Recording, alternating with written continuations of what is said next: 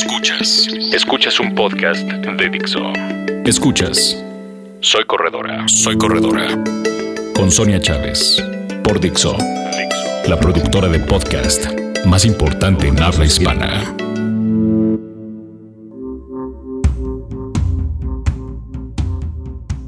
Hola amigos, bienvenidos a este podcast ah, de Soy Corredora aquí en Dixo. Mi nombre es Sonia Chávez y ya saben que me encanta estar con ustedes. Y bueno, hoy vamos a tratar un tema que, que me gusta mucho, del cual me gusta mucho hablar porque los 21K son, digamos, la distancia eh, perfecta entre los que nos queremos sentir un poco ya más pro, y pero que todavía no nos atrevemos a lo mejor a hacer un maratón o que ya hemos hecho un maratón, pero que nos sentimos tan a gusto con esta distancia que preferimos, eh, digamos, correr varias, varias de ellas. Entonces, bueno, los 21K, como saben, son, eh, es una distancia media, de media distancia, donde ustedes lo que van a, van a tener como una probadita de lo que pudiera pasar en el maratón, aunque no no, es no tal cual, pero sí ya pueden, este, eh, ya pueden saber lo que es, ¿no? Y bueno, y también te sirve como entrenamiento para cuando estás entrenando para el maratón, pues obviamente para, para saber que, más o menos qué tiempo esperar y, y, que bueno, que vayas preparándote muchísimo mejor. Pero esta vez les voy a platicar de algunos consejos de si van a correr próximamente un 21K y que sé que ahorita la temporada está a todo lo que da y que muchísimos de ustedes lo van a hacer. El primer consejo que yo les daría para si van a correr a 21K es que no corran demasiado la semana antes. Esto le pasa mucho a los principiantes porque claro, están nerviosos por su carrera y creen que todavía si entrenan en la semana previa muy intenso, eh, van a poder bajar su marca. No, acuérdense que todas las carreras tienen un plan de entrenamiento que por lo menos tienen entre 8 o 12 semanas y obviamente eh, digamos que esa es en la etapa en la que ustedes trabajan sus músculos, trabajan todo la parte mental, o sea, todo, todo lo que necesitan. Entonces, realmente la última semana, pues digamos que entra ya la parte de bajarle al kilometraje y no está bien que lo hagan porque van a llegar a la prueba muy cansados, agotados, incluso a veces sobreentrenados y obviamente pues no van a cumplir el objetivo que tenían. Eh, otro consejo que yo les daría, bueno, es indispensable la carga de carbohidratos tres días antes. ¿Y a esto que me refiero? Acuérdense que tienen que el quizás hasta el 90% de su dieta durante esos tres días previos a la carrera tiene que basarse en carbohidratos, pero carbohidratos buenos, carbohidratos complejos. Eh, no se llenen de galletas, ni de panes dulces, ni de esas cosas pensando que les va a servir. Lo que les va a servir muchísimo va a ser todos los cereales integrales, todo lo que es frutas y verdura que tienen carbohidratos y que obviamente tardan más tiempo en digerirse, bueno, eso es lo que eso es lo que te va a servir, ¿no? Porque si nos llenamos de galletas y panes pensando que con eso lo vamos a lograr, no. Eso va a ser eso se va a consumir en la primera digamos que en la primera hora y la segunda hora pues la vamos a ver un poco difícil porque este no vamos a tener energía. Otro consejo muy importante es que, bueno, hagan una visualización una noche previa antes. Eh, esto funciona muchísimo. ¿Por qué? Porque eh, si ustedes se ponen 5 minutos, 10 minutos una noche antes a, visualizarse cómo se ven cruzando la meta, incluso hasta sintiendo la carrera, cómo es la salida, qué, les gustaría hacer. Em, algún, hay personas que incluso eh, pues ven el video de la carrera, hay otras que van y pasan por la ruta de la carrera para saber más o menos imaginarse cómo sería. Entonces es muy importante que sí se visualicen, que se vean cruzando la meta, que se vean felices, que se vean contentos, porque esto ya les va cuando ustedes lleguen a la carrera, pues les va a dar cierta seguridad y, les va a hacer recordar porque están ahí y va a ser menos, eh, digamos que van a tener menos posibilidades de, sentirse cansados o de querer abandonar incluso la carrera. Entonces, bueno, una noche antes dediquen unos 5 o 10 minutos a, meditar y a esta visualización y verán que les va a, funcionar muchísimo. El día, de la, día de la carrera, ¿qué hay que hacer? Bueno, hay que desayunar, obviamente, eh, de entre unas dos horas, tres horas antes de la prueba, de que arranque la prueba, hay que consumir alimento. Y me refiero que sean unas 300, 400 calorías. Eh, si en la noche anterior cenaron pasta, cenaron ah, pues algo en carbohidratos, bueno, al siguiente día lo que tienen que hacer es consumir a lo mejor una bebida isotónica, ¿no? No sé, 250, 300 mililitros de bebida isotónica, eh, un plátano, un pan con crema de cacahuate, ¿no? Pero tiene que ser ya algo más consistente que implique, que no sea, digamos, o sea, bueno, algo tan pesado, ¿no? Pero sí puede ser un, un sándwich, puede ser un, les digo, un pan con crema de cacahuate, un plátano, un yogurt, no sé, lo que a ustedes les caiga mejor en el estómago, pero no se vayan sin desayunar porque eso es terrible y no van a terminar la prueba, sobre todo pensando que un medio maratón por lo menos les va a llevar hora y media de carrera. Otra cosa muy importante es que obviamente apliquen vaselina en todo el cuerpo o este estos eh, ungüentos que hay, ¿no? Que eso que por ejemplo el Body Glide, todos estos porque en las zonas sobre todo donde se van, donde vean que puede haber fricción, ¿no? Los hombres obviamente en los pezones y las mujeres en las piernas, en donde tienen el top, todo eso, porque porque sí es importante que vayan lo más cómodos posible a la carrera, ¿no? Acuérdense que esta es una carrera que incluso te puede llevar más de dos horas si eres principiante. Entonces, bueno, tienen que buscar la comodidad a como de lugar. Entonces, bueno, sí les recomiendo que se compren este, de estos ungüentos y que se lo apliquen un chorro, un montón, y para que el sudor obviamente no les, no les irrite. ¿Qué más hay que hacer? Bueno, eh, arranquen relajados y cierren fuerte, o sea, correr en negativo. Es algo que siempre hemos hablado aquí y que yo les recomiendo que lo hagan. No arranquen rápido, no se emocionen tanto y quieran en el primer kilómetro pasar a todos. No, porque esa es la peor forma de empezar una carrera porque al final cuando lleguen por ahí del 7, 8, 10 kilómetros, van a sentir un cansancio terrible y piensen que todavía les faltan 11.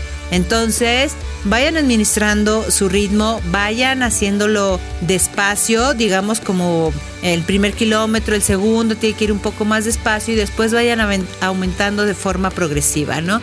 Hay gente que incluso arranca el primer kilómetro hasta 30, 40 segundos más lento de lo que va a llevar el, eh, el ritmo que tiene planeado y eso es muy válido porque al final, cuando tú llegues al kilómetro 15, bueno, pues tienes todas las, eh, todas las posibilidades de subir el ritmo y cerrar, quizá a veces hasta mucho más rápido de lo que pensaste. Entonces, así debe ser la onda en el medio maratón, ¿ok? ¿Qué pasa si a la mitad eh, de tu carrera eh, te sientes pues como agotado, cansado y dices, ¿qué hago aquí? Ya saben que yo mejor me voy a salir. Lo que tienes que hacer para que no te pase esto es que dividas tu carrera en pequeños tramos. Hay gente que la divide en cuatro tramos, hay gente que la divide en tres. Yo, por ejemplo, la divido en tres. Entonces, yo lo que hago es cada siete este, voy poniéndome una meta, ¿no? Y entonces quizá el, cuando estás terminando, digamos, el segundo bloque de siete, es la parte más difícil, ¿no? Pero pues tú dices, híjole, ya nomás me faltan siete. Entonces, mentalmente es como un juego donde tú le vas a ayudar, eh, digamos, a que no, no se canse y sobre todo cuando llegues, digamos, a la más de la mitad de la carrera, pienses en todo el esfuerzo, pienses en todo lo que estás haciendo y obviamente te acuerdes de la visualización que hiciste la noche anterior. Eso es muy importante y yo que les recomiendo, bueno, que trabajen durante el entrenamiento la mente, sobre todo si hacen, por ejemplo, una distancia larga al final, hagan a lo mejor 10 repeticiones de, de 100 metros. ¿Para qué? Para que forcen a sus piernas a que aún con el cansancio pueden seguir. Entonces, mentalmente les va a ayudar para que ustedes eh, cuando lleguen a esta a la prueba y les pase que se sientan agotados o agobiados, bueno, pues recuerden que pueden salir todavía adelante y que eh, las piernas y la mente está preparada para, para eso, ¿no? ¿Qué pasa cuando llegan a la meta? Lleguen con una sonrisa, eso es súper importante. Yo mi primer maratón llegué enojada, entonces, y la verdad no se los recomiendo porque este, hay que disfrutar el logro, hay que disfrutar lo que hicimos y sobre todo porque ahora, bueno, las fotos de las carreras están en internet y cuando las vemos, la verdad es que es muy bonito y es muy motivante ver que llegamos contentos, que llegamos como con buena actitud y que estamos muy contentos del logro que tenemos. Entonces yo sí les recomiendo que lleguen con una sonrisa porque eh, esa foto la tienen que guardar y si no la guardan, se la tienen que grabar en la mente, ¿no? De que eh, ustedes todo lo que hacen eh, lo consiguen y si a lo mejor no les fue bien, pero tienen una gran actitud ante, la, ante las circunstancias, ¿no? Y eso es lo que hace a un buen corredor, que un buen corredor eh, siempre está luchando y siempre está buscando la manera de ver las cosas de una forma distinta a, a lo que lo vería el resto de las personas. Entonces, si les fue bien, perfecto, brinquen, salten, todo. Si les fue mal, también háganlo, porque de ahí aprendieron y es algo que, que es una lección que en la siguiente carrera, les juro, la van a poner en práctica o no lo van a volver a hacer o lo que sea, pero eh, sí es muy importante que lleguen con una sonrisa. Y bueno, ¿Qué pasa cuando terminamos? Cuando terminamos, lo primero que tenemos que hacer en los primeros 30 minutos es comer algo. Hay que rehidratarnos, obviamente. En la primera hora hay que rehidratarnos lo, más que podamos. Y obviamente en esta media hora, bueno, lo que vamos a tener es que como es esta ventana metabólica donde todos los nutrientes o todo lo que recibimos se va directo a, a, nuestros músculos, ¿no? Que trabajaron, pues es importante que, que, comamos algo, ¿no? Una barrita, les digo una fruta, algo, lo que sea, pero no se vayan sin, sin así una hora, dos horas sin comer. Tienen que comer ahí en la primera media hora y ya después a lo mejor desayunarán algo más suculento, ¿no? Pero eh, sí es muy importante que coman y que se hidraten. ¿Por qué? Porque tienen que recuperar, ahora sí que eh, la energía, tienen que ayudarle a los músculos a que, a que se recuperen más rápido y que estén listos para la siguiente carrera. Y es muy importante estirar. ¿Por qué? Porque si no nos quedamos con todo este ácido láctico acumulado en las piernas. ¿Y qué pasa? Obviamente vamos a tener dolores y obviamente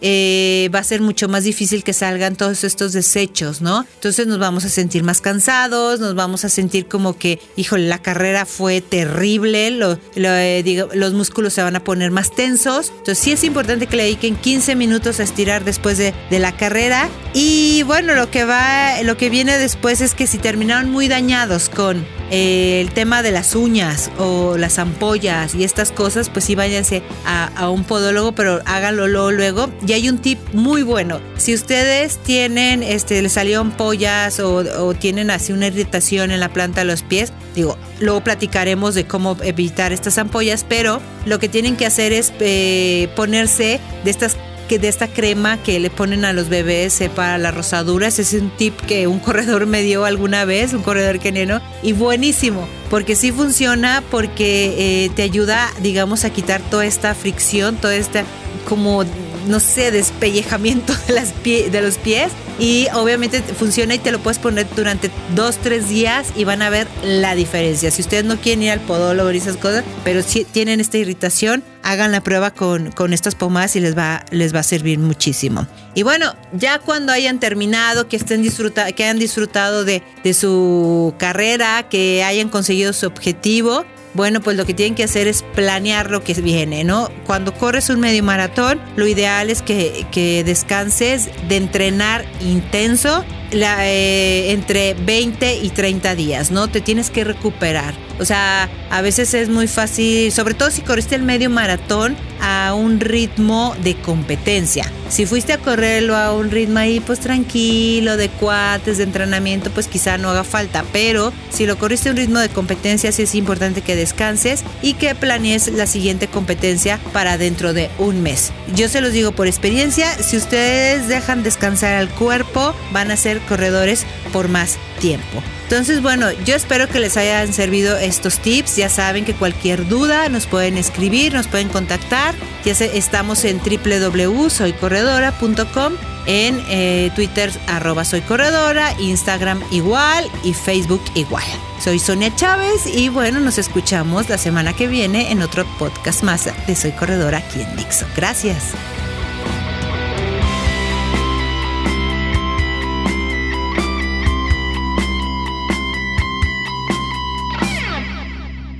Dixo presentó Soy Corredora, Soy Corredora con Sonia Chávez. El diseño de audio de esta producción estuvo a cargo de Carlos Ruiz.